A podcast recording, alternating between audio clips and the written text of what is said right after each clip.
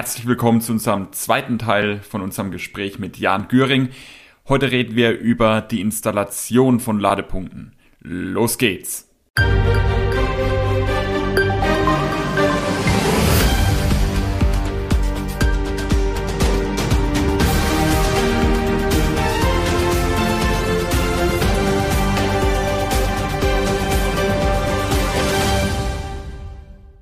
Jan, wir wollen ja heute über das Thema Installation von Ladepunkten reden.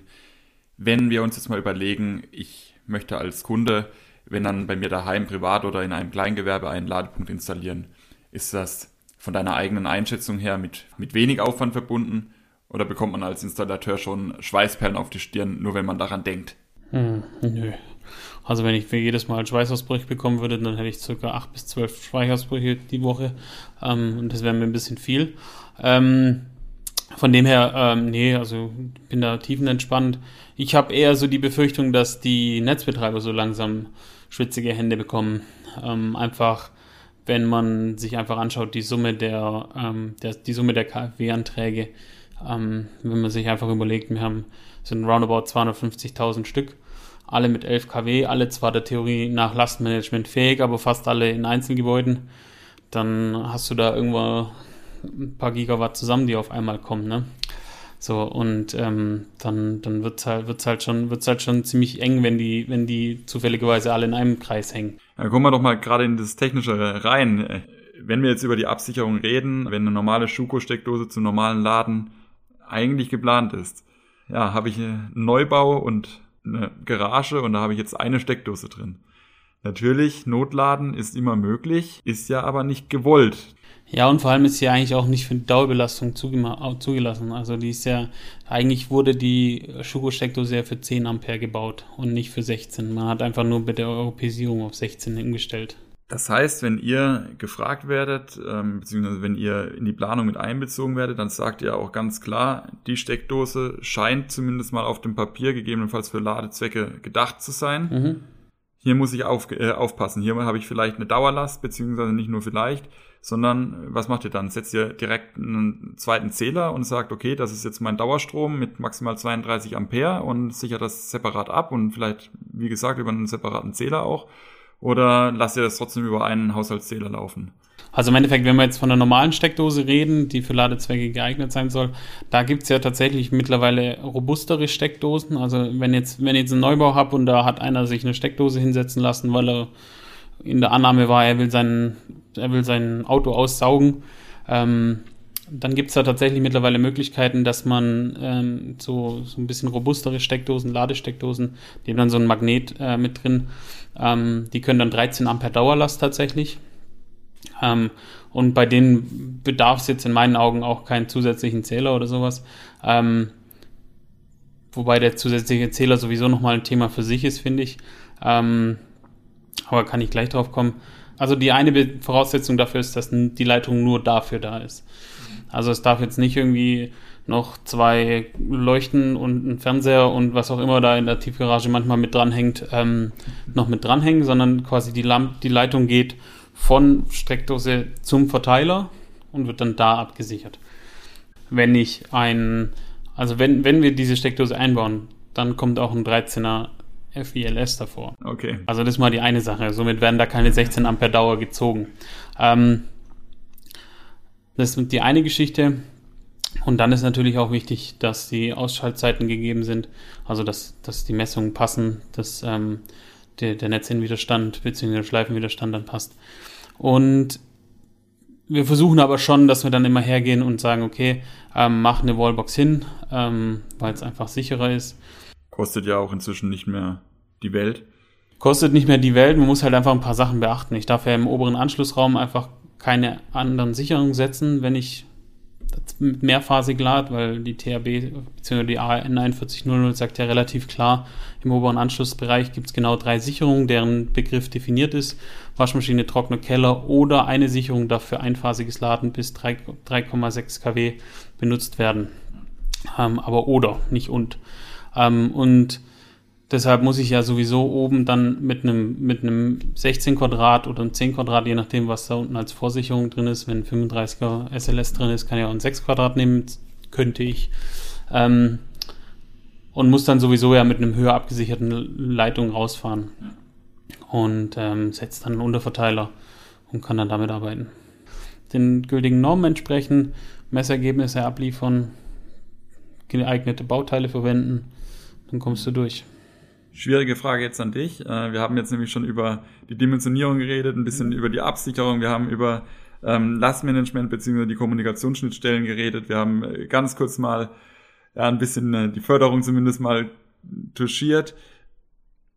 Gibt es etwas, was trotzdem jetzt jeder vergisst bei der Planung, Klar. worüber wir noch nicht geredet haben und wo du sagst, ah, die Frage oder der Fehler, der passiert gefühlt jedem beim ja, bei 50 Prozent der Anlagen. Also es kommt darauf, also es gibt einen Fehler, den alle bei der Errichtung machen mhm. und es gibt einen Fehler, den alle bei der Planung machen.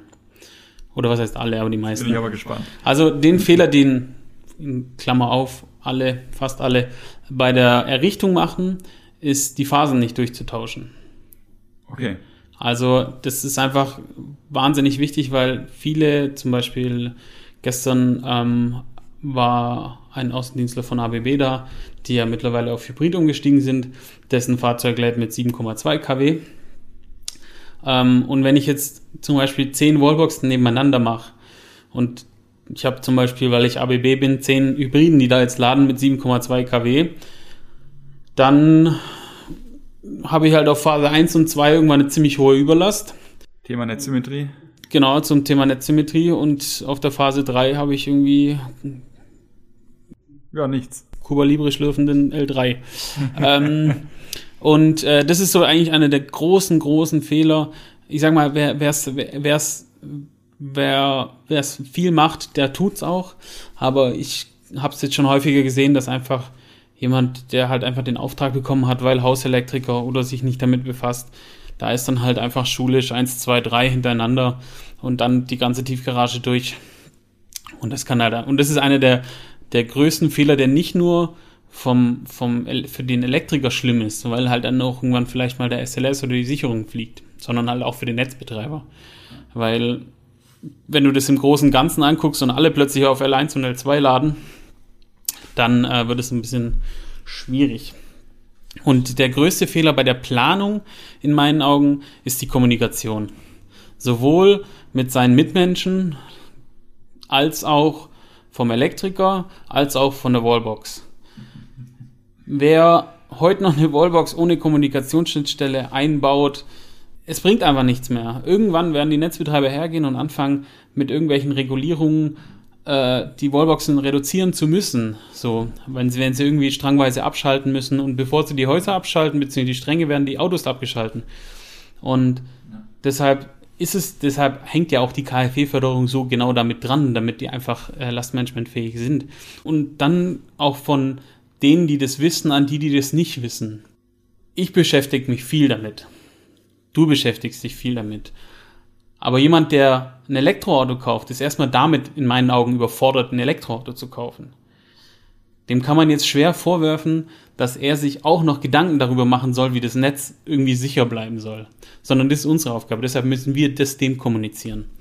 Und das ist so ein bisschen das, woran es so in meinen Augen scheitert. Wenn, äh, wenn ihr mal gerufen werdet auf eine, ja, zur Installation von mehreren Ladesäulen, dann denkt dran, was der Jan gesagt hat. Tauscht die Phasen durch, weil ansonsten der nächste, wenn der Jan der nächste ist, der auf die auf diese Baustelle kommt und, äh, und das sieht, schlägt er die Hände über den Kopf zusammen. Und dann gibt's Ärger. Dann gibt's Ärger, genau. So. Gut, ähm, meine Schlussfrage für heute an der Stelle. Ähm, wir hatten gerade die, die, die äh, Themen, die jeder vergisst. Und jetzt kommen wir nochmal zu, zu einem der Punkte, die man wahrscheinlich in jedem Forum lesen kann. Welche Mythen gibt's denn von deiner Seite aus, wo du sagst, ja, komm, lass, was mit dem Thema E-Mobilität zusammenhängt? Die Reichweitenangst. Also ich muss sagen, ähm, mein Auto kommt theoretisch 400 Kilometer weit. Wenn ich Autobahn fahre, sind es circa 350, 380. Ich habe einen Hund und deshalb werden alle 300 Kilometer Pause gemacht.